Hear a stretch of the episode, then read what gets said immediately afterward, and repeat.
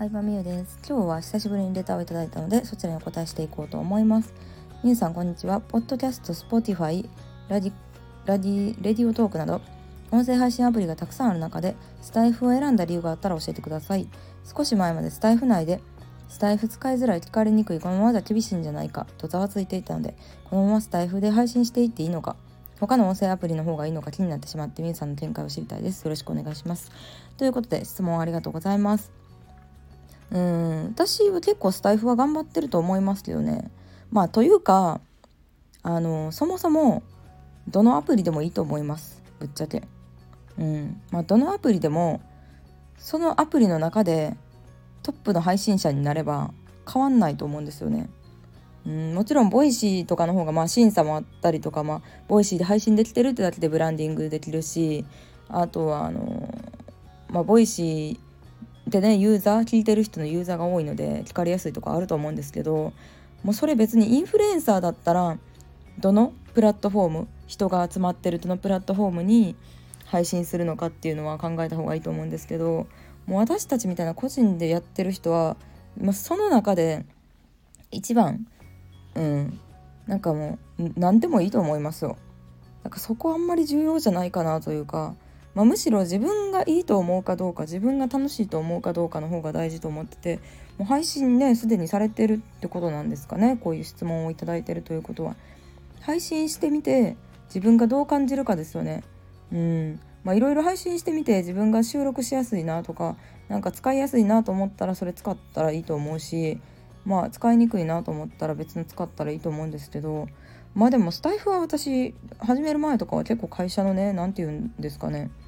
内部情報というか出されてる会社概要とか結構見る方なんですけど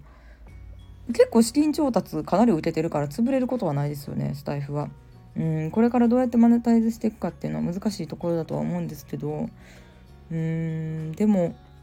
ねスタイフの会社を経営してる社長さんって多分いくつかのアプリやってる人なんですよねだからスタイフだけで利益上がらなくてもまあなんとかなるし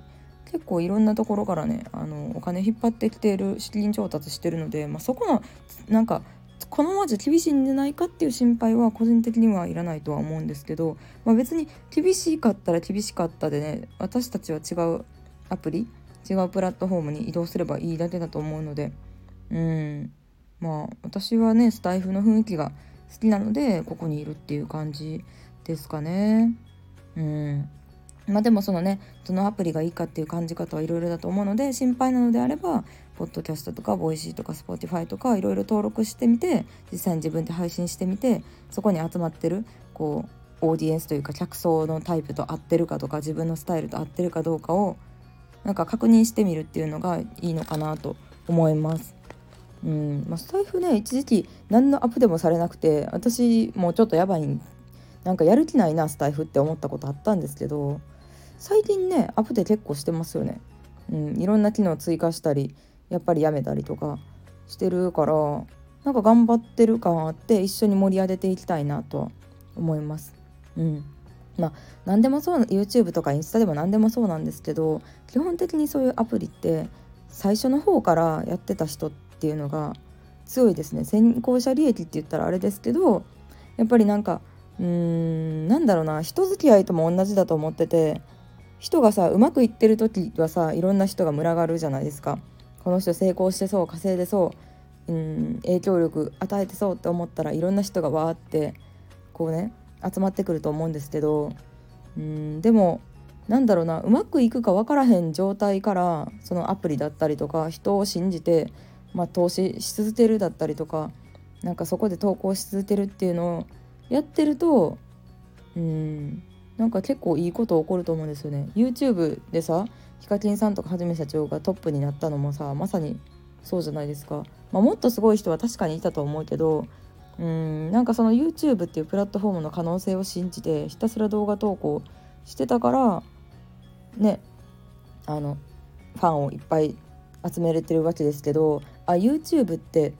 あの集客できるんやとか YouTube やったらいいんやって思ってから初めてうまくいく人って結局資金力がないと無理なんですよね。もう今ね動画制作のクオリティとかもすごい上がってるから本当に外注してね、いいカメラで撮影してちゃんとテロップつけて編集しないとまず動画を見てもらえることが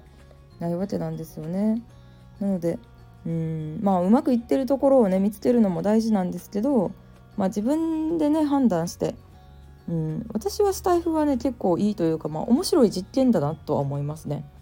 うん、ランキング制度がないわけじゃないですか言ったら。で、まあ、結構スタイフのね雰囲気ってアメブロに似てるというかなんか一般の人を受け入れる体制があるのは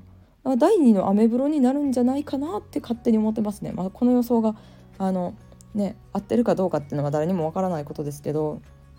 うんまあそれに対して Voicy は完全になんだろうなタレント枠というかね他のあの SNS とかで有名な人だったりとか、まあ、本出してたりとかすでに知名度のある人だけが配信できるっていうのが Voicy 審査があるんですけどちょ審査をしちゃったんですよ私 Voicy の審査に。なのでやりたくてもできないんですけどまあねそれでいいチャンネル質のいいチャンネルだけを配信してますっていうスタンスも、まあ、それはそれでいいと思うし、うん、でもなんだろうな私はなんか初期のアメブロ感をすごい感じて好きなんですよねスタイフが。まあ、なので、まあ、私自身の見解としてはなんかその一般の人誰もが音声配信をできるっていうなんかこの文化を広めようとしてるスタイフの考えがすごい好きやし、まあ、音声配信でねあの音声配信すごいなと思いますけどねだってこんなさ気軽にさ人に話すみたいな世間話してるだけでさ200回ぐらい聞かれてるんですよ私どの音声も。で YouTube 動画も結構頑張って、まあ、ある程度のシナリオを考えて動画作って編集してでも200300回ぐらいなんですよね。でそう思ったらスタイフの方がさ多分なんか結構つまんない話してるというか深すぎてつまんない話してると思うんですよね。私自身の過去の話だったりとかなんか全然 YouTube みたいなキャッチーな話とかしてないからさうんなんか今すぐできる何々3つの方法みたいな話とかしてないからさそんなにさ深い話してるにもかかわらず200回聞かれてるってことは相当ねスタイフ聞いてくれてる方との信頼性ができてるというかなんか本当の私自身を知ってもらうきっかけになってるんじゃないかなと思ってすごい嬉しい嬉しいですね。